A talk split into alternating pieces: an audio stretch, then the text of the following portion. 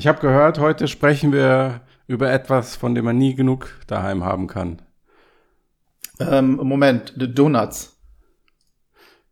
Mehl und Zucker? Ich hatte, Bier?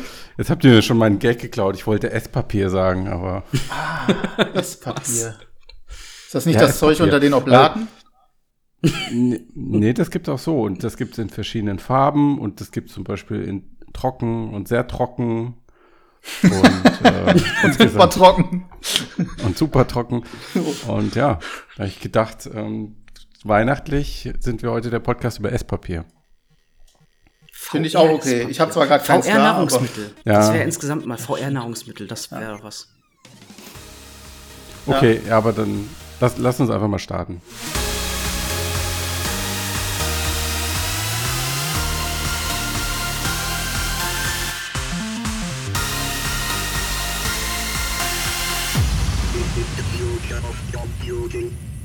Hallo und herzlich willkommen zur Mixcast Folge 278. Mit dabei sind der Robin Hi! und der Ben. Hallihallo? Und wir sprechen heute, ähm, haben wir ja angekündigt schon am Anfang, ausführlich über Esspapier. Also, was ist denn eure Lieblingssorte? Das, was Ähm. aussieht wie Geld. Ja. Ja. Essbares Geld klingt gut. Ja, ich hatte sowas früher mal. Mögt ihr das Das eher ein bisschen trocken, bröckelig oder ist es so, also das, was so leicht, was man so auch echt lange biegen kann, bevor es bricht oder eher das, was so direkt bricht? Wenn es brennt. Ja, wenn es brennt. Glaubt ihr eigentlich auch, dass man nur anhand der Farbe einen anderen Geschmack wahrnimmt? Oder glaubt ihr, dass die wirklich unterschiedlich schmecken? Das ist die gleiche Diskussion wie bei Gummibärchen, ne? Das, das Auge ist mit. Ja, Das Auge ist mit. Das liegt ja. Okay. glaube ich auch. Gut, also nein, wir sprechen natürlich jetzt nicht zwei Stunden über Esspapier, bevor ihr abschaltet, ähm, sondern wir sprechen über die zweite Sache, von der man nie genug daheim kann, nach Esspapier. Und das sind High-End-VR-Brillen. Und ähm, heute sprechen wir über eine VR-Brille mit dem Namen, und jetzt, Ben, kommt ein großer Auftritt. Das ist angesichts von Weihnachten die Vajo Ho Ho Ho. Ho, ho, ho, ho, okay, gut. das war übrigens der alternative Einstiegs Einstiegsgag. Ja. Das ist Ja. dir Wundervoll. gelungen. Einfach nur wundervoll. Absolut. Gut, du hast äh, seit einigen Tagen die Vario Aero daheim. Das ist, ähm, na, ich sag's nicht, du hast die daheim. Also, was ist die, was ist die Vario Aero? Eine VR-Brille. Ah, Ähm, cool, okay, ja. danke. Bitte. äh, eine PC-VR-Brille, um genau zu sein. Und ähm, aktuell äh, wohl eine der, der leistungsfähigen oder leistungsfähigsten auf dem Markt. Mhm. Ähm, die Vario hatte ja schon mehrere VR-Brillen, allerdings eher so im äh, Business-Kontext. Die VR 1 bis X, ich glaube drei Stück Drei insgesamt. Ja, drei, Ja. ne? Ja. Und dann haben sie sich jetzt entschieden und gesagt, so, hey, da draußen gibt's eine Menge Leute, ähm, die spielen sehr gerne Simulationen, sowas wie zum Beispiel den äh, Microsoft Flight Simulator oder Project Cars oder was gibt's noch, DCS äh, und ähnliche Sachen. Und ähm, das wäre doch ganz cool, wenn wir unsere ähm, krasse Linsentechnik ähm, so in der Art, wie sie in der in den vorigen Brillen war, ein paar Abwandlungen ähm, Mhm. einfach mal zur Verfügung stellen und Mhm. das schärfste Bilderlebnis überhaupt schaffen. Und Mhm. deswegen gibt es diese hübsche Brille dort. Mhm. Ja, vielleicht nur mal ganz kurz für den Kontext für die Leute, die Vario noch gar nicht gehört haben. Du hast ja schon gesagt, die machen diese High-End VR-Brillen für die Ja. Industrie, also haben auch High-End XR-Brillen gemacht, also dann so mit Videodurchsicht. Das ist ja ihr anderes Spezialgebiet. Das spielt aber bei dieser Brille jetzt keine Rolle. Das ist wirklich eine reine VR-Brille, ne? Richtig. Genau, und die, die zweite Sache, die Vario besonders gemacht hat und die auch besonders hohe Preise gerechtfertigt hat, war dieses, was du gerade angesprochen hast, dieses Spezialdisplay, was sich ja irgendwie aus zwei Schichten, äh, nicht, entschuldige, die Speziallinse, die sich aus zwei Schichten zusammengesetzt hat.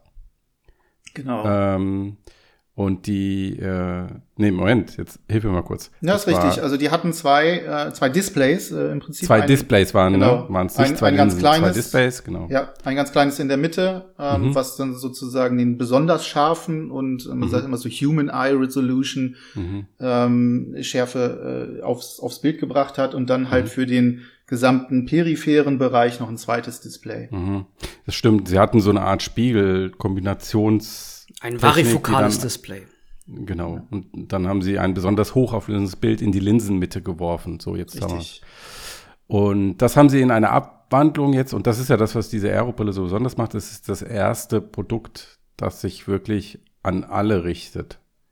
Sozusagen. Ja. Also ob es sich an alle richtet, haben wir dahingestellt, aber zumindest darf es jeder einfach so kaufen.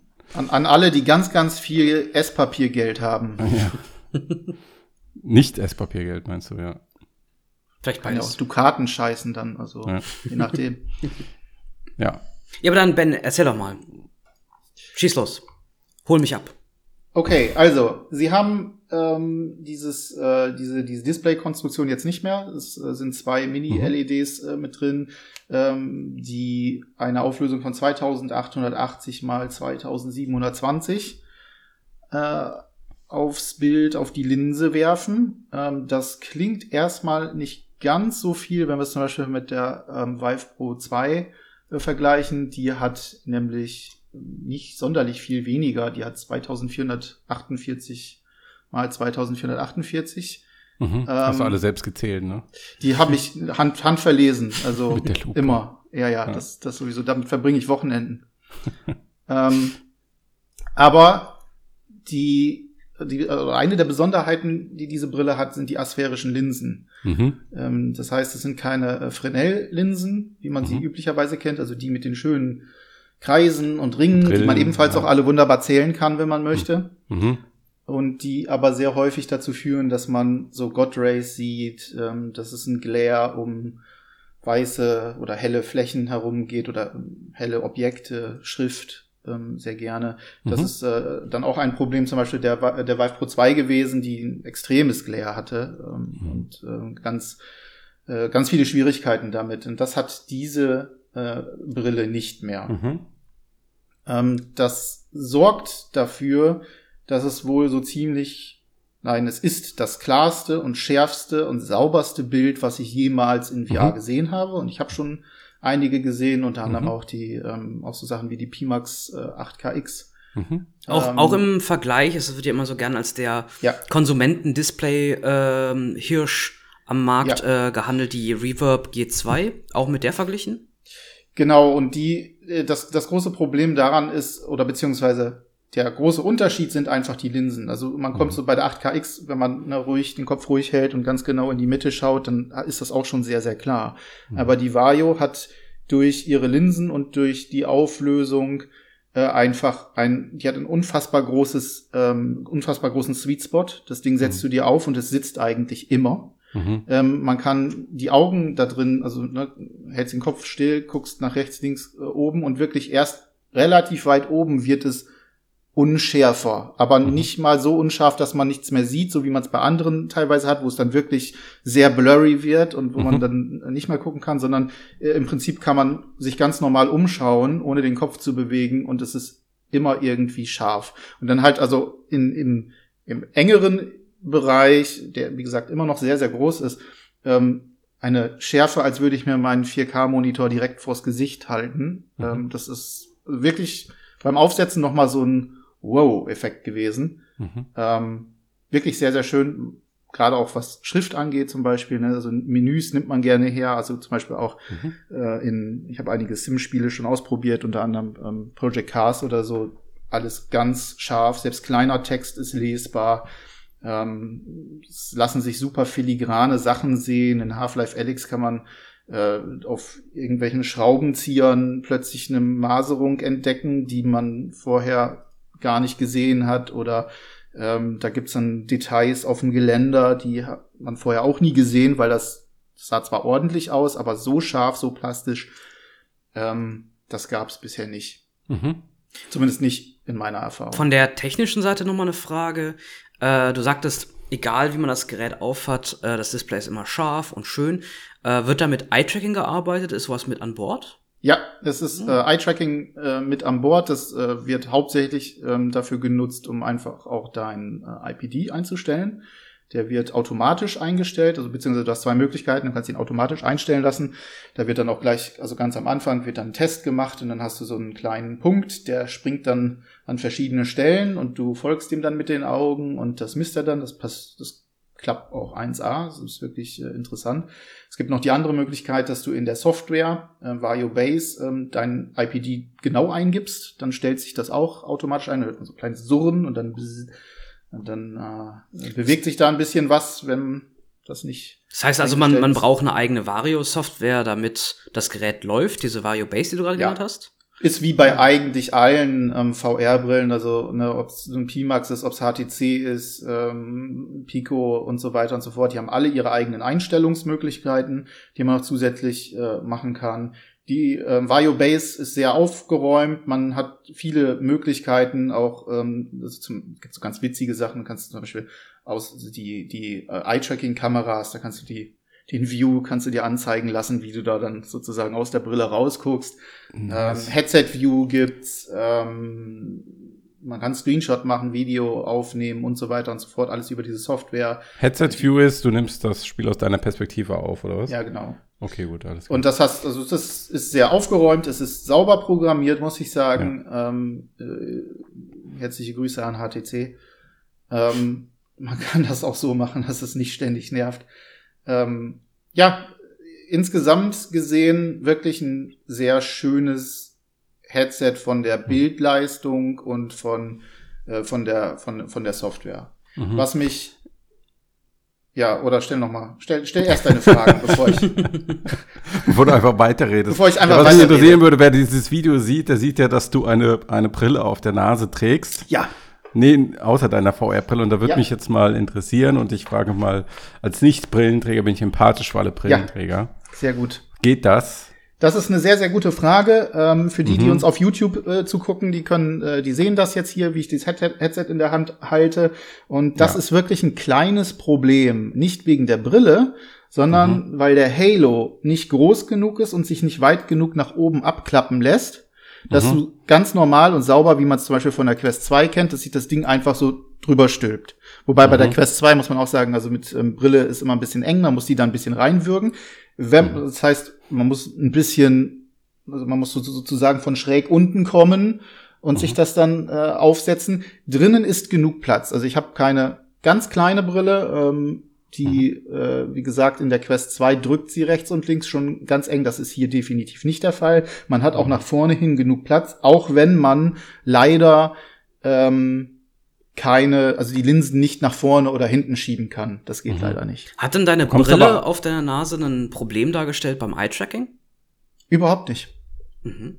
Hätte ich auch gedacht, äh, fand ich, äh, dachte ich dann so, na, vielleicht ähm, gibt's da irgendwie eine, keine Ahnung, eine Spiegelung oder so. Mhm. Überhaupt nicht. Ähm, macht gar keinen Unterschied.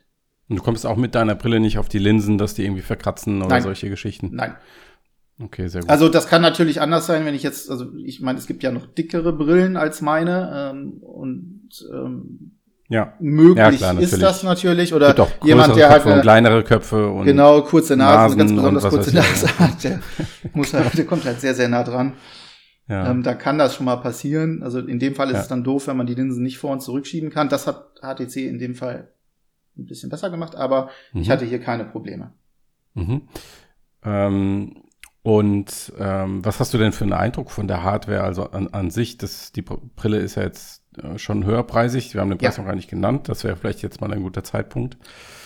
Ja, ähm, das ist, das ist ein, okay, eins von zwei, zwei größeren Problemen. Das eine Problem habe ich ja. übrigens noch gar nicht genannt. Das hat mit dem Bild noch zu tun. Da können wir gleich bitte noch mal kurz drauf ja, zurückkommen, weil das genau. ist auch wichtig. Aber mhm. 2000 ähm, Euro beziehungsweise 2300 Euro kostet äh, dieses gute Gerät. Das ist schon ordentlich, okay. Und ja. hast du denn den Eindruck, dass die Hardware, du hattest, hattest ja schon einige andere VR-Brillen in der Hand, dass sie die Hardware diese Wertigkeit auch widerspiegelt? Ähm, grundsätzlich ja. Mhm. Grundsätzlich ja. Ähm, allerdings habe ich auch eben schon, also ich habe ja früher immer, äh, also oder immer geglaubt, HTC wären die mit dem Premium VR mhm. und ähm, die haben dann so meistens um die 1000 Euro gekostet oder 1300 Euro. Mhm. Das Ding hier ist jetzt noch mal eine ganze Ecke teurer. Ja. Ähm, und da fehlen mir einfach Sachen. Da fehlen mir Sachen wie zum Beispiel, ähm, wer, eine, wer eine Index hat, der kennt diese schönen ähm, Over-Ear äh, Mhm, beziehungsweise ja. Lautsprecher, die dafür sorgen, dass Mhm. du sowohl deine Umgebung ein bisschen mitbekommst, aber auch eben sehr guten Sound hast. Das hast du hier Mhm. gar nicht. Hier hast du eine ähm, 3,5 Millimeter Klinke und das ist aus meiner Sicht für den Preis einfach Oha. zu wenig. Also noch nicht Das mal äh, irgendwelche integrierten Lautsprecher, Gar sondern nichts, gar nichts. überhaupt nichts. Nein, kein das Sound. ist kein, keine Glanzleistung bei dem Preis. Ja, Das muss ist so absolut sagen. keine Glanzleistung, das fehlt wirklich. Das Mhm. ist, das ist wirklich nicht gut. Ähm, ansonsten, was die, was die generelle Verarbeitung angeht, das ist also wirklich, das ist alles sehr stabil. Also wenn ich zum Beispiel mit Pimax vergleiche, dagegen ist Pimax eher Papier. Ähm, Gut, aber fairerweise muss man sagen, was kostet die Pimax dann? 800, 900? Deutlich, oder deutlich günstiger, ja, Mhm. genau. Die ist natürlich deutlich günstiger, das ist richtig. Ähm, das von, von der Stabilität her alles super. Ähm, was Mhm. auch ganz besonders gut ist, muss ich ehrlich sagen, das ist der Komfort. Der ist grandios. Mhm. Ähm, und zwar äh, hat das zwei Gründe. Das eine ist also, das hat hier diesen, diesen Halo, es hat hinten diese, diese Stellschraube, wo man sich das am Hinterkopf festmachen kann. Ähm, das ist ganz, so, so weit so normal. Aber der Clou dieses Gerätes ist diese ähm, Extrahalterung oberhalb der Stirn. Direkt oberhalb der Stirn liegt also noch mal so eine kleine ähm, so eine kleine Fläche ähm, auf, so ein, so ein so ein kleines Polster. Und dieses Polster lässt sich ebenfalls über einen Drehregler raus und reinschrauben. Das heißt, wenn ich das auf dem Kopf habe und ich schraube den Drehregler rein, Mhm. dann zieht es das knapp 500 Gramm schwere vordere ähm, Headset-Teil nach oben und entlastet äh, und sorgt dafür, dass kein Druck aufs Gesicht mehr so entsteht, Mhm. wie wir es zum Beispiel bei der MetaQuest 2 kennen. ne? Also die muss ziemlich Ah, stark okay. angedrückt werden und das ist richtig, richtig clever. Also das hier Mhm. ist wirklich eine, eine 100-Dollar-Idea. Also da würde ich so einiges mit ähm, in den Preis mit reinrechnen und sagen, dafür lohnt sich das, vor allem wenn man sich überlegt, du möchtest eine Flight Sim spielen oder ähnliches und möchtest mal zwei Stunden am Stück spielen und nicht alle halbe Stunde wegen ähm, Gesichtsschmerzen aufhören, Mhm. dann ist das, also ist wirklich, wirklich äh, intelligent. Das Zusätzlich klingt auch dazu, schon sehr bequem, ja. das klingt sehr bequem. Zusätzlich dafür, dazu gibt's noch mal an dem Halo hier außen noch mal so, ein, äh, so, so kleine Einstellungsmöglichkeiten. Und da ändert es den Winkel des Headsets vorne noch mal. Das heißt, ich muss auch nicht wie bei anderen Headsets, wie blöde daran rumruckeln, bis dann endlich, also ich meine, ich habe gesagt, der Sweet Spot sitzt sowieso, aber du möchtest ja trotzdem den richtigen, also den perfekten Mhm. Sitz finden. Mhm. Und den findest du einfach, indem du das Ding aufhast und du drehst hier so ein bisschen dran an diesen äh, äußeren Halo ähm, äh, Drehreglern, die verändern dann den Winkel noch mal ein kleines bisschen Mhm. und so findest du mit wenig Handgriffen wirklich einen super bequemen, super guten Sitz. Und was das angeht, also viele, auch von denen, die uns hier zuschauen, zuhören, wissen es. Mhm. Ähm, es ist wirklich nervig, wenn man gerade richtig dabei ist in VR und es macht echt Spaß und es ist eine Stunde und du merkst halt, dass es eine Stunde ist. Mhm. Und es wird Das eine. Stunde zehn. Es wird eine Stunde Ja, ja. zehn und du merkst, merkst scheiße, das ist eine Stunde zehn. Und eine Stunde zwanzig und boah, anstrengend. 1,20. Das merke ich jetzt aber deutlich. Das hier sorgt dafür, dass du deutlich, deutlich länger durchhältst. Mhm. Cool. Mm, Natürlich jetzt noch eine Frage, ähm, das ist jetzt noch nicht so ganz rausgekommen, aber natürlich immer das, was, was ja ähm, auf der Hand liegt, haha, Tracking und Controller. Ja. Wie sieht's da aus? Ähm, da war Vario ähm, so schlau wie auch bei den anderen Sachen, die sie vorher angeboten haben. Die haben sich gesagt, warum sollen wir das machen, wenn das andere schon perfekt gemacht haben? Und wenn ich von perfekt spreche, dann meine ich natürlich ähm, Lighthouse beziehungsweise Steam VR. Ähm, es bislang immer noch äh, das präziseste Tracking, was es auf dem Markt gibt. Und die, äh, wenn man da Controller dazu hat, ähm, gibt's absolut nichts zu motzen. ist genau das gleiche. Mhm. Ich habe das hier ähm, in der Konfiguration gemacht. Also ich habe von Vario das äh, Headset bekommen, zugeschickt bekommen. Da war nichts bei. Ähm, ich hatte allerdings auch schon, oder habe schon seit äh, 2016, seit der HTC Vive, seit der originalen, Gott hab sie selig, ähm, die Base-Stationen hier an der Wand hängen. Das heißt, die 1er funktioniert 1A damit, auch wenn Vario sagt, ähm, nimmt doch lieber die 2, ist aber Quatsch aus meiner Sicht, ähm, weil funktioniert absolut perfekt genauso. Und ähm, ich habe mit den mit meinen geliebten Vive-Knüppeln Ähm, der Sarkasmus springt mir aus Hat ja mittlerweile Ähm, schon Retro-Feeling. Ja, ja, genau, das ist genau, ich, ich bin, ich bin Ja. das war, war eine Retro- Retro-Veranstaltung, damit habe ich gespielt, hat auch Ja. 1A funktioniert. Ähm, hier nochmal, dann ist dann eben das Problem, Mhm. äh, und da sind wir wieder beim Preis. Äh, wer das möchte, der darf lustigerweise ähm, eben sich das Zeug nochmal kaufen, wenn er es noch nicht hat. Äh, in dem Fall ähm, ist natürlich äh, zu empfehlen, Valve Index ähm, und die entsprechenden, ähm, äh, das entsprechende Zubehör, also Valve Index äh, Controller, beziehungsweise die äh, Basisstation. Die kosten aber auch, äh, wenn man sie denn bekommt, was aktuell, ähm, ich blende das hier gerade mal ein, nicht der Fall ist. Äh, Mhm. Die Controller sind nicht zu kriegen, das Headset auch nicht und die Basisstation ebenfalls nicht. Aber selbst wenn, würde man alleine für die äh, Index-Controller 300 Euro drauflegen, für die Basisstation pro Stück 159 Euro. Das Ganze kommt eben auf den Preis von 2300 Euro drauf. Und dann, Ich, ich wollte gerade fragen, wir reden hier gerade von einem 2300 Euro Gerät Ja. und es werden keine Base Stations mitgeliefert, keine Controller mitgeliefert und man muss sich auch noch einen guten Kopfhörer mit da drin anschließen. man muss sich noch Yes. einen guten Kopfhörer mit anschließen und nicht zu vergessen, eine ganz wichtige Sache. Das Ding, so geil das Bild auch ist, aber dieses Bild kommt ja nicht aus Lust, Luft und Liebe. Das braucht auch noch einen richtig guten Rechner. Und zwar auch nicht irgendwelchen, sondern das Minimum, was empfohlen wird als Grafikkarte, ist eine 370. Also eine RTX 370. Ähm, Eine ich hab's 3070. mit einer- Ja, aber die kriegst du ja überall Eben, hinterher geschmissen. 30, Von ja, genau, weiß, weiß jeder, die, die gibt's ja gerade aktuell so günstig, die 30er. Es sind doch überall, sind doch die ganzen Krypto-Miner, die die gerade rausschmeißen, oder? Die, die dürfen ja, Ja. nicht mehr. Oder? Muss man nach China Okay. fahren und dann gibt's da, da gibt's so, Ja. so alte Kraftwerke, wenn, da, wenn du da reingehst und dir eine rausschraubst, da sagt auch keiner was, das ist okay. ähm, ich habe also mit einer RTX 3080 äh, das Ding äh, getestet, funktioniert damit natürlich ohne jegliche Probleme, aber das Ding musst du erstmal kriegen, also sprich die Mhm. ähm, Grafikkarte. Ähm, und es muss halt wirklich auch eine sehr starke Grafikkarte sein, sonst macht das keinen Sinn. Ja. Ergibt das keinen Sinn. Sorry. Okay, das heißt, das Ganze ist eigentlich ein mehrere, wer jetzt neu einsteigt, für die Leute ist das ein mehrere tausend Euro Projekt, Ja. kann man so sagen. Das- Mm, aber das, ich denke, Vajo richtet sich ja wahrscheinlich auch nicht an die Leute, die jetzt neu einsteigen, sondern die Leute, die VR schon eine ganze Zeit verfolgen und dann vielleicht schon die Puzzleteile daheim rumliegen haben. Und Mhm. insofern ergibt es ja aus ihrer Sicht strategisch Sinn zu sagen, wir konzentrieren uns auf das, was wir am besten können, nämlich so eine Brille bauen mit einer guten Optik und dass sie bequem ist. Und dann richtet sich das an so einen kleinen Nischenmarkt im Endeffekt. Ähm, und da auch, gibt's ja auch kein Angebot so richtig für.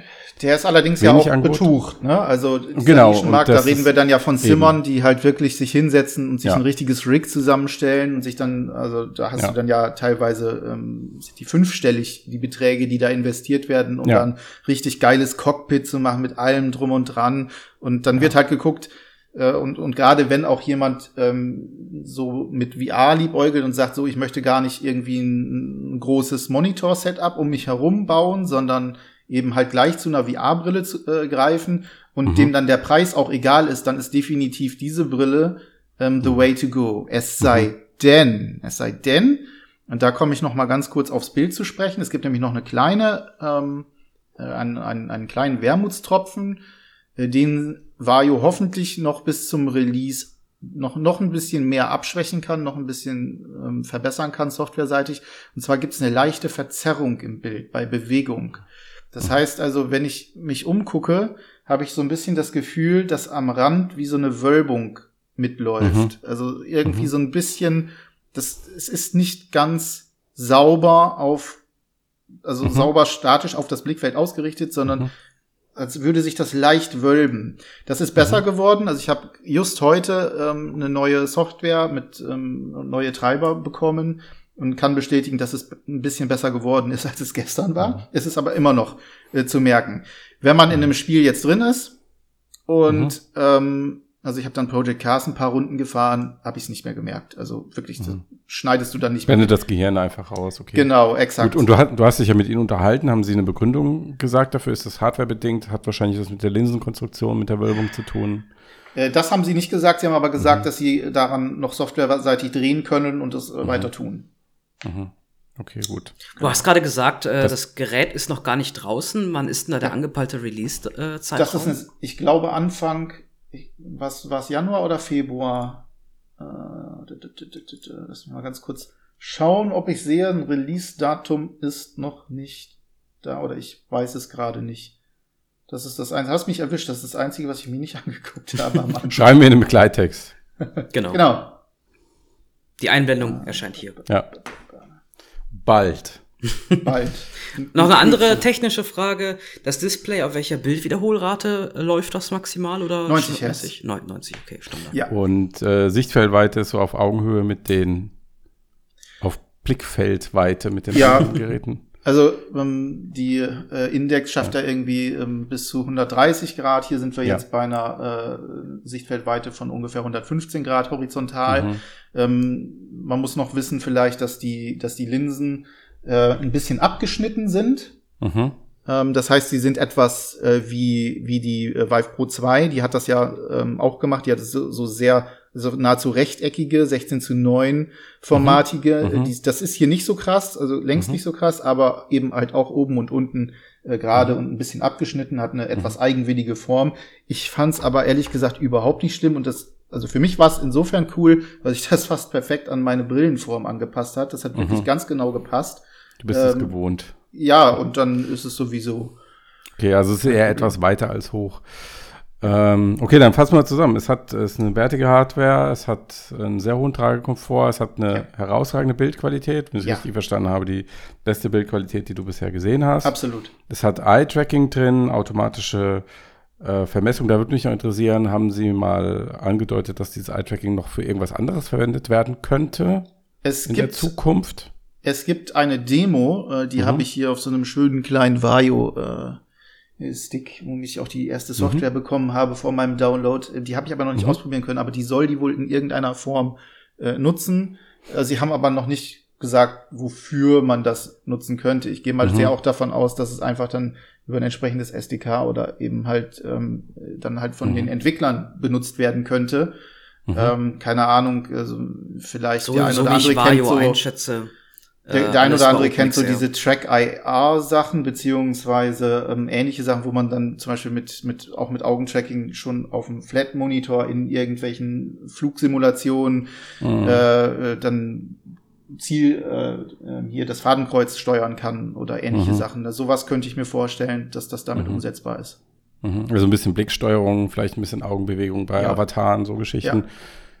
Wahrscheinlich nicht. The Holy Grail, Foveated Rendering, da würde ja auch noch viel mehr dran hängen. Und da müssten ja auch es, die ja. Entwicklungsteams mit ihrer jeweiligen Software das unterstützen, etc. pp. Ja. Also dafür kann man ja sagen, würde ich jetzt nicht das Geld für ausgeben, wenn man sich jetzt überlegt, sich eine Bio zu kaufen, ähm, weil da in Zukunft mega viel beim Eye-Tracking bei rumkommt. Dafür ist, scheint es mir zu wenig konkret zu sein zum jetzigen Zeitpunkt. Sehe ich auch noch nicht so wirklich. Also da mhm. müssen erstmal die äh, Anwendungsfälle geschaffen werden, richtig.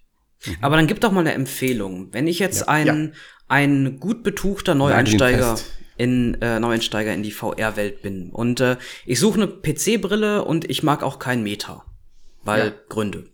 Ja. Ähm, du kennst die ganzen Brillen. Aber Meta Markt. stellt doch eh keine PC-Brillen mehr her, Robin, ich weiß. Deswegen unter anderem, na gut, es gibt ja noch Link und Airlink, aber bleiben ja, wir einfach weiß. mal bei, bei PC-Brillen ja. und äh, würde sich der Aufpreis wirklich signifikant lohnen von einer beispielsweise Valve Index zu diesem Gerät? Ähm, wenn Reverb G2 eine, kennst du auch, Ben, ne? Ja, ja, ja, ja, ja. Ich hatte die einmal auf, ähm, ist aber okay. schon eine Weile her. Ähm, also das sind natürlich dann sozusagen die, wär, wären dann jetzt im Vergleich die Budgetgeschichten, ne, wo man dann mhm. sagen würde, so, okay, wenn ich aber nicht so am viel Ende, Kohle Ende, habe. Genau. Am Ende liegt's ja immer am Geld. Ich bin ein Neuensteiger, genau, ich Geld. möchte investieren so. und ähm, was empfiehlst du jemandem? Ist eine ganz, also eigentlich ist es eine ganz, ganz äh, simple Frage. Bist du jemand, der ein absoluter Grafikfetischist ist oder eine Fetischistin? Äh, in dem Falle ähm, würde ich unbedingt sagen, ist das the way to go? Auf jeden Fall. Ähm, wenn du halt das Kleingeld dafür hast. Weil das ist wirklich, ne, wie Matthias auch gesagt hat, insgesamt gesehen ist es wirklich eine echte Menge an äh, an Asche, die du brauchst, um dir das Gesamte ähm, zusammenzubauen. Möchtest du allerdings äh, weniger jetzt vielleicht ähm, im Cockpit sitzen, weniger ähm, Sachen, wo du auch wirklich Fernsicht brauchst, ähm, vielleicht mehr Bewegungsspiele machen, Beat Saber und Co., äh, Shooter äh, etc. pp. Dann reicht natürlich auch eine Index, reicht natürlich auch ähm, alles andere äh, in der Form. Aber ähm, wirklich, wenn ich darauf Wert lege, dass es so scharf wie möglich ist, dass ich einen richtig großen Sweet Spot habe, ähm, und kein Glare, kein God Race und so. Wenn das wirklich das Nonplusultra für richtig guten Tragekomfort, ne? Und sehr guten, genau, und sehr guten mhm. äh, Tragekomfort, dann gibt's, dann bitte hau das Geld auf den Kopf, äh, dann lohnt sich das. Okay, nice. So, und jetzt haben wir diese geile High-End-Brille und äh, gucken da nur so, äh, wie sage ich das jetzt, ähm, verhältnismäßig einfach VR-Grafik durch an. Und ähm, diese Woche oder was, je nachdem, wann ihr das hört, vor zwei Wochen haben wir, wurde das Internet so ein bisschen aufgeweckt durch äh, eine, eine Matrix-Demo, ähm, die halt besonders fortschrittliche Grafik zeigt, wo dann viele gesagt haben, okay, jetzt sehen wir das erste Mal das wirkliche Potenzial von Next-Gen-Grafik auf PlayStation 5 äh, und der neuen Xbox etc. Ähm, so ein richtig, äh, ja, so eine richtig fette Demo, richtig Präsentation. Ähm, und Robin, deswegen haben wir dich ja auch mit dem Cast hier. Du bist ja Unreal-Entwickler und die Demo, die läuft ja auch auf Unreal. Jetzt würde mich ja, bevor wir drüber sprechen, wenn wir sowas in VR sehen könnten, in dieser Demo, wie viel Spiel steckt denn da überhaupt drin? Mhm. Also die Demo besteht eigentlich aus zweieinhalb Teilen, man könnte sagen aus zwei Teilen. Einmal mhm. ein vorgeskriptetes, ungefähr sechs bis achtminütiges ähm, Story, Story äh, Part, ja, Story, genau. Cinematic Part. Sieht aus wie ein Renderfilmchen. Genau, sieht ja. aus wie ein Renderfilmchen, läuft aber alles äh, zur Laufzeit auf den Next-Gen-Konsolen. Mhm. Ähm, und es gibt dann noch einen alternativen Teil, der da hinten dran kommt, wo man sich im Prinzip einmal die ganze eigentliche Tech-Demo selber mal zu Gemüte führen kann. Man kann dort selber ähm, also vielleicht einmal kurz, kurz ausgeholt zum Hintergrund. Mhm. Äh, es ist eine, eine relativ große, sehr lebhaft animierte Stadt, mhm. ähm, gebrandet auf äh, Matrix. Passend zu, zu dem bald erscheinenden Kinofilm oder schon erschienenen Kinofilm. Ich bin gerade nicht ganz sicher. 21. Dezember. Ah, bald. Also, wenn mhm. ihr das hier seht, hört, dann ist es wahrscheinlich schon erschienen, wie auch immer. Ähm, ist halt eben auf Matrix gebrandet und zeigt dort die grafischen und auch die spielerischen Möglichkeiten mhm. der Unreal Engine 5, die ja nächstes Jahr erscheinen wird. Die ist ja schon, mhm. schon lange angekündigt. Ähm, zu dem cinematischen Teil den ersten paar Minuten, von denen ich gerade äh, gesprochen habe, die zeigen natürlich schon, wenn man viel vorgeskriptet hat, wenn man genau weiß, wo die Kamerafahrten langgehen, äh, wie werden Computerspiele, wie werden Videospiele äh, bald aussehen. Ganz mhm. bewusst aber auch bald, nicht heute, denn die Unreal Engine 5 muss erst noch erscheinen und dann dauert es noch mal Jahre, bis diese Technologie auch tatsächlich in den Spielen Einsatz findet. Das heißt also, wir, äh, was wir hier in dieser Tech-Demo gesehen haben, ist nicht das jetzt, auch nicht das sehr bald bald, sondern eher mhm. das äh, so eine AAA-Produktion, die braucht schon mal seine drei bis fünf, sogar vielleicht sogar manchmal sechs Jahre. Mhm. Ähm, das heißt also, wir werden dann in den nächsten drei, vier, fünf, vielleicht sogar sechs Jahren solche mhm. Spiele mit solcher grafischen, mit solchen grafischen Möglichkeiten auch tatsächlich am Markt sehen. Mhm. Ähm, ja quasi übermorgen. Ja, quasi, könnte man so sagen. Aber okay, das heißt, du hältst es aber wirklich für realistisch, dass das, weil wir kennen ja die Spielebranche und ihre überbordenden Tech-Demos. Ähm, ich erinnere mich noch an äh, das ganze Killzone-Debakel von Sony, was ja irgendwie das mit eines der besten Beispiele dafür ist, wo sie dann irgendwie sechs Jahre einem Renderfilm hinterhergelaufen sind. Und dann am Ende wirklich was gebracht haben, was irgendwie so ähnlich aussah, aber okay, ähm, anderes Thema. Du hältst schon für realistisch, dass das, was wir da gesehen haben, so in Echtzeit mit wenigstens 30 Bildern pro Sekunde auf den aktuellen Konsolen läuft, in einem Umfang, wo man wirklich sagen kann, okay, das ist jetzt ein Spiel und das, ich bewege jetzt nicht hier nur mein Fadenkreuz von links nach rechts. Absolut. Also mhm. natürlich, es bleibt eine Tech-Demo, es bleibt ein, ein mhm. Ausblick in eine Zukunft. Solche Tech-Demos haben immer den Charakter, dass sie ähm, von oben bis unten durchgepolished sind. Es wäre aber genauso möglich ein Videospiel in manchen Sequenzen mehr zu polischen, in manchen Sequenzen weniger. Aber vor allem, da es nicht nur diese sechs, sieben, acht Minuten cinematische Sequenz sind, sondern eben auch ein Open-World-Teil mit dabei ist, den man sich mhm. sehr präzise, sehr detailreich anschauen kann. Und da mhm. kann, da haben die Entwickler keine Möglichkeit mehr, irgendwas zu vertuschen und zu verheimlichen. Das ist einfach mhm. so, wie es sein wird.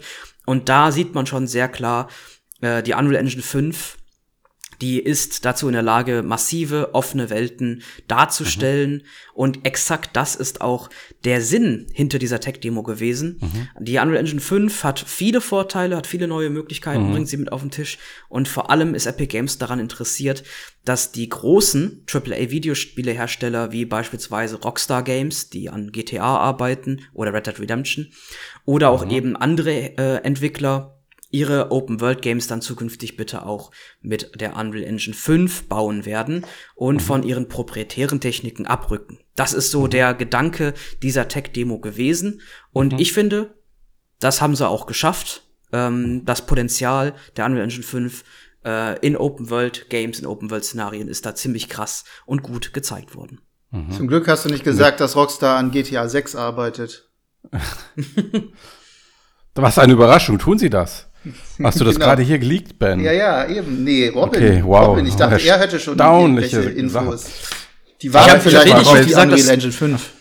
Vielleicht ist das der Grund, dass wir noch nichts gesehen haben. Vielleicht wird gerade intern an Konzepten gefeilt, immer noch. Oh. Und es wird nur auf die technologische Basis gewartet, um endlich dann weitere Titel zu veröffentlichen, ja. zu produzieren. GTA 6 wird einfach nur ein Matrix World Reskin. who, who knows, who knows. So. Und jetzt sitzen wir alle hier mit unseren 3000 Euro VR-System an oh, 5000 oh, Euro. Moment, das Was ist ein, ein hervorragender Punkt, dass du das bringst.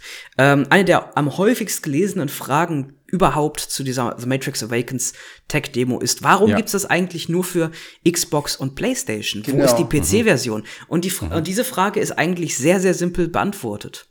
Bei den Bild. aktuellen Grafikkartenpreisen ja kann man niemandem zumuten zu sagen, ja klar, hier, das läuft, aber du brauchst dafür mindestens eine 3000 Euro Grafikkarte. Es wurde ganz bewusst sich entschieden, die ganzen mhm. Unreal Engine 5 Tech-Demos, sowohl Nanite und Lumen, diese alte Tech-Demo von Unreal Engine 5, wie auch jetzt diese Matrix Awakens Tech-Demo, auf mhm. den Next-Gen-Konsolen zu präsentieren. Denn jeder kann sich äh, aus dem Kontext her, her äh, ableiten, dass das mhm. auch auf, einer, auf einem leistungsstarken Gaming-PC laufen wird. Aber es geht mhm. vor allem darum, dass eben auch eine Next-Gen-Konsole, eine PlayStation 5, eine Xbox Series X dazu in der Lage ist, diese mhm. Grafik darzustellen. Das überzeugt mich noch nicht so richtig, denn die, PS, die PS5 kriegst du auch nicht. Das ist richtig, aber, ja. aber es geht eher um die grafischen Möglichkeiten, denn ähm, wenn man es jetzt auf PC released hätte, dann wäre es immer mit so diesem Beigeschmack von, ja, da brauchst du aber auch einen richtig, richtig teuren PC. So kann man sagen, ja, da reicht eine Spielekonsole. Ob die jetzt gerade verfügbar ist, ist eine andere Sache. Ich verstehe den PR-Gedanken dahinter, ja. ja. Am Ende geht's darum. Aber hilf mir mal, ich bin nicht mehr so tief im Hardware-Battle, aber eine PS5 ist doch wahrscheinlich trotzdem nicht leistungsfähiger als irgendwie eine 3070 oder sowas, oder? Die ist, äh, ich würde also sagen. Das Gesamtsystem hinkt natürlich der Vergleich. Ja, also das ja. Gesamtsystem, da hinkt der Vergleich, aber man kann schon sagen, so eine Next-Gens-Konsole, also eine PlayStation 5, Xbox Series X, Xbox Series mhm. S und wie sie alle heißen, die sind schon auf dem gleichen Niveau eines durchschnittlich besseren Gaming-PCs heute. Ja. Ähm, ja. Also 30, aber 60 rum vielleicht, ne? So ja, wichtig, wichtig ist mhm. dabei den beiden, beiden Konsolen von beiden großen Herstellern, da fehlt äh, die Nvidia Power. Und das sind halt mhm. halt AMD-Grafikeinheiten äh, am Ende des Tages. Mhm. Das heißt also, so tolle RTX und DLSS und wie sie nicht alle heißen Funktionen, mhm. die werden auch auf einer Konsole nicht laufen. Aber ja, ähm, ja. um's ums in ein Leistungsniveau äh, ähm, zu, zu bringen, so ein 3060, 3070, das ist so ungefähr auf dem Niveau, wo wir uns bewegen bei den Next-Gen-Konsolen. Mhm. Okay. Gut, jetzt lass uns doch mal kurz den gedanklichen Sprung machen zu unserem High-End-VR-Thema der heutigen Episode. Also wir haben jetzt alle unsere zweieinhalb, dreitausend Euro Brillen hier liegen, angeschlossen an unseren 5000 Euro PC. Ja, und dann, äh, keine Ahnung, dann schieben wir in äh, Mobile VR-Grafik ähm, ähm, Minigolfbälle. Ich wusste es. Sehr gut. Aber Genau, und gucken, gucken neidisch auf die 500-Euro-Konsolen, die dann auf ihrem 4K-Bildschirm ähm, super realistisch animierte Matrix-Städte durchstürmen und denkst dir halt, okay, dann machen sie das geil aus, hätte ich auch gerne in VR. Wann kriege ich das in VR? Und dann, Robin, sag mir, wann kriege ich das in VR? Ich, ich frage dich das jetzt. Also, da gibt's natürlich zwei Seiten, die wir betrachten müssen. Einmal die technische Seite und einmal die Marktseite. Die, mhm. Von der technischen Seite her ist mit der Unreal Engine 5 auch sehr viel in Richtung PC VR und Konsolen VR möglich. Mhm. Das größte Potenzial sehe ich da natürlich ganz klar bei einer noch nicht vorhandenen, auch noch nicht wirklich angekündigten PlayStation VR 2, die ja auch auf mhm. der PlayStation 5 kompatibel sein wird, laufen wird. Mhm. Ähm, und natürlich PC VR, was aber ja eher, wo wir eher zum anderen Teil kommen, zum Marktteil. Mhm. Ähm, nehmen wir uns jetzt mal den durchschnittlichen Entwickler heute 2021, Ende 2021. Mhm. Es ist eigentlich ein ungeschriebenes Gesetz, wenn du ein Spiel entwickelst, dann muss das mindestens auch Quest 2 tauglich sein. Punkt, ich hab's mhm. gesagt. Hm. So ist es halt nun mal. Ja, wenn du Geld verdienen willst. Wenn du Geld, ja. wenn du Geld verdienen wenn, willst, ja. Wenn, wenn du, wenn ja. du beabsichtigst, äh, dein Unternehmen, mit deinem, mit deinem Unternehmen tatsächlich Geld zu verdienen, dann wirst du dein Videospiel auf der Quest-Plattform unter anderem mindestens dort verkaufen müssen. Das heißt mhm. also, selbst mit den neuen Grafiktechnologien, die in Unreal Engine 5 daherkommen, mit Nanite und Lumen und so weiter und so fort, ist das alles irrelevant, denn du nutzt diese Funktionen gar nicht, denn sie laufen nicht auf einer Quest. Hm. Mhm. Ähm, wir bleiben also weiterhin bei äh, mhm. bei, bei lustigen, simplen Blöcken und Grafik. Okay, Aber das ist der ökonomische Zwang. Genau, von und, der technischen Seite mhm. ähm, Nanite, was natürlich ermöglicht, dass wir so viel Geometrie auf unserem Bildschirm darstellen und dass nur das Nötigste gerendert wird davon und es trotzdem gut aussieht. Nanite mhm. kann auch kompatibel sein mit PC VR und High-End Konsolen VR eines Tages. Mhm. Ähm, Lumen wiederum die äh, Next-Gen dynamische Beleuchtungspipeline der Unreal Engine 5 mhm. ist vorerst nicht mit VR kompatibel. Das hat einige technische äh, Hürden, die dazu zählen, äh, die sich jetzt aufgetan haben. Und äh, in, der, in absehbarer Zeit werden wir diese Beleuchtungsverhältnisse, die ja unglaublich viel in so einer Szene wie so einer offenen Welt ja. äh, ausmachen, werden wir erstmal so in VR nicht sehen. Mhm. Wer jetzt Fragezeichen im Kopf hat, was das für komische Wörter sind, die Robin da die ganze Zeit sagt, ich verlinke euch nochmal einen älteren Podcast, da haben wir einen Deep Dive gemacht zur Unreal Engine 5 und da werden auch diese ganzen Funktionen erklärt und was die technisch genau bringen. Ähm, ja, schade eigentlich. Da müssen wir halt doch weiter Konsole spielen, sorry. Wenn wir schöne Grafik wollen. Grafik aber ist aber. Wir die überhaupt? Ich wollte gerade sagen, ist denn Grafik ja. alles? Ach, ben. Das ist ja irgendwie, ja, das, ist so die älteste ich, Diskussion den, der, der den Videospielszene, oder? Den Minigolfball, den gebe ich jetzt mal an Ben rüber. Damit habe ich vor kurzem schon in einem Kommentar auf Mixed ähm, die äh, ganzen VR-Nerds äh, gegen mich aufgebracht, äh, weil ich mhm. gesagt habe, hey, äh, Grafikfetischismus ist nicht alles, ähm, ja. sondern es kommt eben vor allem nicht darauf an, dass ich mir eine ähm, VR-Brille schnell auf den Kopf setzen kann, schnell eintauchen kann, dass das Spiel 1A funktioniert, mich reinzieht, dass ich es auch wieder spielen möchte und gegebenenfalls auch mit Freunden. Weil mein Lieblingsbeispiel Walkabout Minigolf, das ähm, Matthias vorhin durch den Kakao gezogen hat oder versucht hat, durch den Kakao zu ziehen, indem man Bälle durch die Gegend schiebt, ähm, ist für mich ein ganz, ganz grandioses Beispiel dafür, was mit ähm, relativ geringen äh, grafischen Mitteln einfach für Welten gebaut werden können, auch mal ganz unabhängig davon, dass man da irgendwelche Minigolfbälle durch die Gegend schiebt. Ähm, mhm. Ähm, die äh, Welten sind absolut stimmig, sie sind atmosphärisch. Man, ich habe selten einen selten in irgendwelchen Quest-Welten, Quest-Spielen so lange mir Umgebungen angeschaut wie dort und so häufig neue Sachen entdeckt, die einfach cool aussahen, die passten.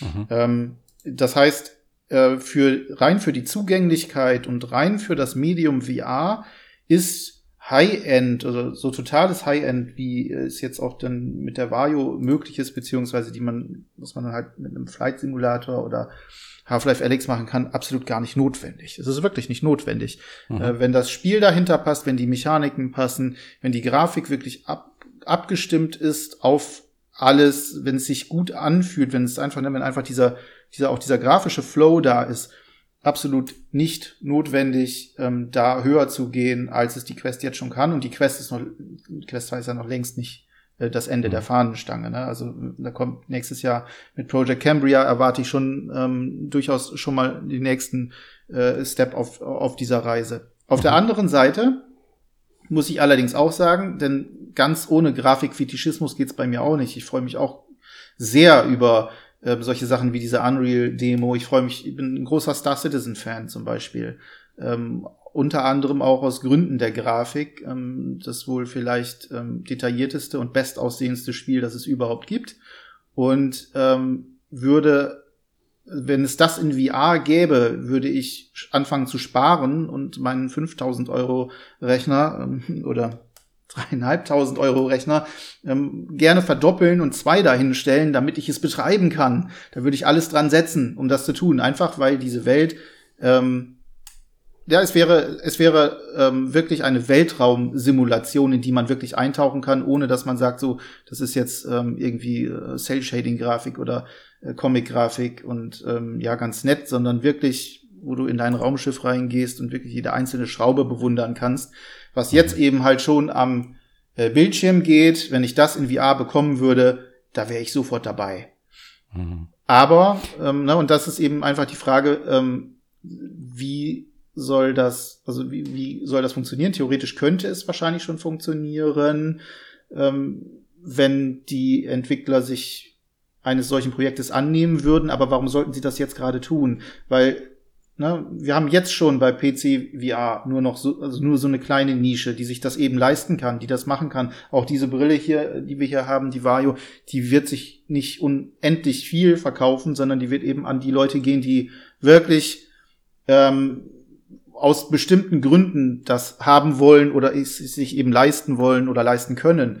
Und ähm, da ist dann halt äh, ganz klar, also ich würde auch als Entwicklerstudio, selbst wenn ich ein super geiles, tolles Spiel hätte oder so, wäre VR ganz hinten dran. Wollen die wahrscheinlich alle machen, weil sie es alle geil finden und alle äh, schon mal, ähm, also es gab auch für Star Citizen schon mal den Hangar zum Beispiel, den, den Raumschiff-Hangar damals, gab es auf der Rift, den konnte man besuchen, das war schon der absolute Hingucker äh, gewesen. Das haben sie dann liegen lassen, haben gesagt, ja, VR machen wir irgendwann, aber erstmal ist da noch ganz viel Entwicklungsarbeit am Spiel selbst zu tun und da sind die seit zehn Jahren dran und das wird garantiert noch zehn Jahre dauern. Äh, und äh, dementsprechend sehe ich das, das nicht, exakt, dass das jemand investiert in der in der nächsten Zeit. Exakt, was du gerade gesagt hast. Äh, als, als Entwickler ist VR natürlich super interessant und ähm, jeder befasst sich gern damit. Aber sobald es dann zu dem wirtschaftlichen Teil kommt ja. und man muss ein Projekt evaluieren, was schmeißt sich raus, was bleibt drin, ja. äh, geht VR meistens relativ schnell vor die Hunde, weil es einfach noch ein kleiner Markt ist, während andere Funktionen viel, viel, viel wichtiger sind. Da kann mhm. natürlich dann, wie du gesagt hast, die PSVR einen Unterschied machen, die nächstes Absolut. Jahr irgendwann kommt. Ne? Ich bin mal sehr gespannt, was die auch dann für, äh, für Daten aufweist, ähm, ne? Auflösung und Co., ähm, wie das Ganze funktioniert, ist ja noch nicht äh, vorgestellt worden offiziell. Eye-Tracking. Ähm, Eye-Tracking und ähnliche Geschichten, genau. Und da es gab ja auch mal diesen Leak, ähm, in Anführungsstrichen, mhm. oder das Gerücht, dass ähm, mhm. Sony ähm, plant, in Zukunft ähm, AAA-Spiele äh, zweigleisig zu mhm. entwickeln. Das heißt also das Normale für die PS5, für die Konsole und dann eben aber auch entweder einen VR-Modus oder für VR mitzuentwickeln. Ähm, mhm. Was ich immer schon für einen sinnvollen Weg ähm, gehalten habe, dass, ne, dass, dass das Verlustgeschäft VR, das aufgrund der kleinen kleinen ähm, Menge an, an, an Käufern und, und, und VR-Brillenbesitzern ein Verlustgeschäft wäre, wenn ich es nur dafür entwickeln würde. Mhm. Ähm, das dadurch aufzufangen, beziehungsweise dadurch dann halt sukzessive den VR-Markt zu vergrößern. Aber da sehe ich, das sehe ich genauso wie du. Also die, die gerade die den am, am längsten Hebel sitzen würden, um das voranzutreiben, ist ganz klar Sony mit ja. einer PlayStation VR 2 Ankündigung ja. und einem einem runden Produkt, ähm, was sie da veröffentlichen könnten, ja. ähm, weil die PlayStation 5 hat mehr als genug Grafik, um äh, mehr als ein Half-Life Alex darzustellen. Deutlich also definitiv mehr als die Meta Quest 2. Ja. Äh, deutlich. Seht ihr denn da wirklich so, also diese Diskussion, wie wichtig ist denn jetzt Grafik? Die ist ja jetzt nicht VR-exklusiv, die ja. gibt's ja seit es Videospiele gibt. Ja, jedes Mal, wenn eine neue Generation rauskommt, ja, aber ist doch, sieht viel geiler aus, äh, auf der Plattform, nein, aber ist doch egal, Hauptsache es macht Spaß und die Mechanik ist stimmt und die Wahrheit, es liegt ja irgendwo immer in der Mitte. Grafik ist halt ein Bestandteil des Ganzen, es hat eine gewisse Relevanz, aber es geht halt nicht nur um Grafik. Ja. Es hat VR aber ähm, eine wirkliche Stärke und das ist nämlich, dass es neben dieser visuellen oder audiovisuellen Immersion noch eine dritte Immersionsebene gibt und das ist Bewegung und die hat hast du auf normalen Konsolen eben nicht und das ist also die Bewegung, das weiß jeder, der VR schon mal gespielt hat oder sowas wie Beat Saber kennt, ist ja wirklich was, was die Immersion mindestens so stark, wenn nicht noch deutlich stärker fördert als die Grafik. Jetzt hast du nur das Problem, dass du diese Bewegung nicht gut vermarkten kannst. Also so, dass die Leute das sehen und denken, boah, ist das geil, sondern was die Leute natürlich sehen und gerade jetzt, wenn Videos, wenn die Zielgruppe Videospieler angesprochen wird, ähm, die sind ja darauf gemünzt, vor allen Dingen auf die Grafik zu achten, ja. Und du siehst ja an sowas äh, wie dieser Matrix-Demo, wie die jetzt innerhalb weniger Tage ähm, wirklich auf allen Nachrichtenseiten ist, bei YouTube Millionen Klicks generiert und so weiter, wie stark dieser Faktor Grafik einfach noch zieht als Verkaufssignal, als äh, Attraktivitätssignal. Und dann hast du jetzt diese ganzen Parallelentwicklungen, wo du sagst, okay, sieht mega geil aus auf dem Bildschirm und dann hast du die 50% Grafikvariante davon für VR und die Leute sehen das und denken sich, Alter, was ist das? Warum sollte ich da, warum sollte ich dafür Geld ausgeben wollen? Und ich kann mich daran erinnern, als die PSVR am Anfang rausgekommen ist, war auch genau das ein Faktor. Das war ein Problem. Deswegen, ja, dass du diese Spiele gesehen hast und die sahen aus wie PS3-Titel. Und die Leute haben sich gedacht, ja, ist ja schön, wenn ich meinen Kopf ein bisschen hin und her bewegen kann. Aber so wie das aussieht, never. Ich will nix gern. Aber des, deswegen macht es wahrscheinlich ähm, bei den beiden Varianten, die Ben eben genannt hatte, also mhm. äh, einen VR-Modus oder einen separaten VR-Titel zu entwickeln, mhm. deutlich mehr Sinn, wenn halt einfach im gleichen Titel ein VR-Modus verfügbar ist, sodass man mhm. den gleichen Titel auch als VR-Spieler sta starten spielen kann ähm, so dass ich mich nicht entscheiden muss, kaufe ich jetzt den 60 Euro Titel als Flat-Title oder als mhm. VR-Title, sondern ich mhm. zahle einfach 60 oder 70, wie auch immer, was auch immer der, die, der Durchschnittspreis von Next Gen werden wird. Das ist ja auch noch so eine mhm. Situation ja. gerade, die wir haben. Ähm, ja. Auf jeden Fall, ich kaufe mir ein Spiel und ich habe dort sowohl den normalen Flat-Modus ja. wie auch einen optionalen VR-Modus. Aber das ist auch mhm. wieder dann etwas, das ähm, ist aus wirtschaftlichen äh, Gesichtspunkten äh, schwierig zu machen. Da wird Sony auf jeden Fall sich was einfallen lassen müssen für. Richtig. Und Weil die Leute, ist ja schön, wenn sie den VR-Modus im Spiel haben, sie müssen sich trotzdem dafür entscheiden, die VR-Brille ähm, zu kaufen. Aber da ja, wäre da ein Verkaufsargument für die Hardware, ähm, mhm. oh, ich kenne ja bereits meine 20 Titel, die ich eh habe oder eh mir kaufen würde, jetzt ja auch noch in VR spielen. Das ist natürlich schon ein ziemliches Killer-Feature für eine Hardware, die dann kommen könnte.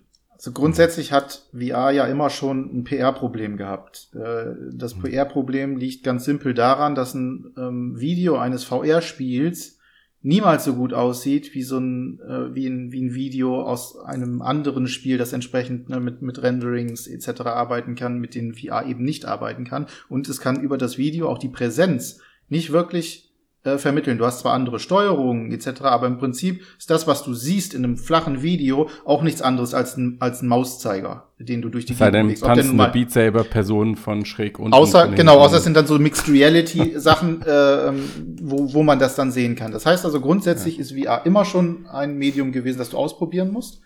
Mhm. Und äh, da muss angesetzt werden. Da muss sich gefragt werden, wie bekomme ich die Leute überhaupt dazu, dass sie eben nicht danach gucken, ist die Grafik jetzt super geil, was natürlich bei Half-Life Alyx gut funktioniert hat, weil es natürlich dort auch ähm, gepasst hat, aber vor allem auch mhm. zu sehen, wie ist die Erfahrung, weil die Erfahrung ist sehr häufig ähm, deutlich eindrücklicher und sorgt dann überhaupt erst dafür, dass man dann im Nachhinein sagt, okay, das will ich jetzt auch noch mal ausprobieren in VR, das will ich noch mal ausprobieren. Und wenn dann einmal diese Diskrepanz viel kleiner wird. Das heißt, ich habe das Spiel sowieso schon. Ich, da gibt's einen VR-Modus, den probiere ich jetzt einfach mal aus und stelle fest, oh Mann, das ist ja ziemlich geil. Ähm, aus was für Gründen auch immer in dem Fall. Ähm, dann ist schon mal der erste Schritt getan. Und wenn der zweite Schritt noch dann hinzukommt, nämlich dass es super schnell aufzusetzen, zu starten und zu spielen geht, ohne dass ich erst das komplette Wohnzimmer freiräumen muss, ohne dass ich erst äh, Zeug an die Wand schrauben muss, ohne dass ich erst, ähm, wie jetzt gerade bei der PSVR 1, ähm, da irgendwie krasse äh, Steckverbindungen mit Kabelsalat ähm, im, im hoch drei ähm, zusammen basteln muss, dann hat man auch häufiger Lust, abends mal auf der Couch sich das Ding aufzusetzen und zu sagen, oh ja, komm, das geht ja ganz schnell. Anmachen, zack, auf den Kopf setzen. Und da wird sich nämlich eben entscheiden, wie hat ähm, Sony jetzt die PlayStation 2 ähm, aufgesetzt. Es hat schon gute, ähm, es gibt schon gute, ähm, gute Hinweise. Einmal natürlich, dass es richtige VR-Controller gibt. Ähm, das ist das eine. Das zweite, es gibt nur noch ein einziges Kabel, das direkt zur PlayStation äh, 5 gehen wird und da hast du nicht mehr diesen, diese fette Box und dann noch mal hier ein Kabel mhm. und da noch ein Kabel und noch zwölf und das ist dann auch super schwer und so weiter.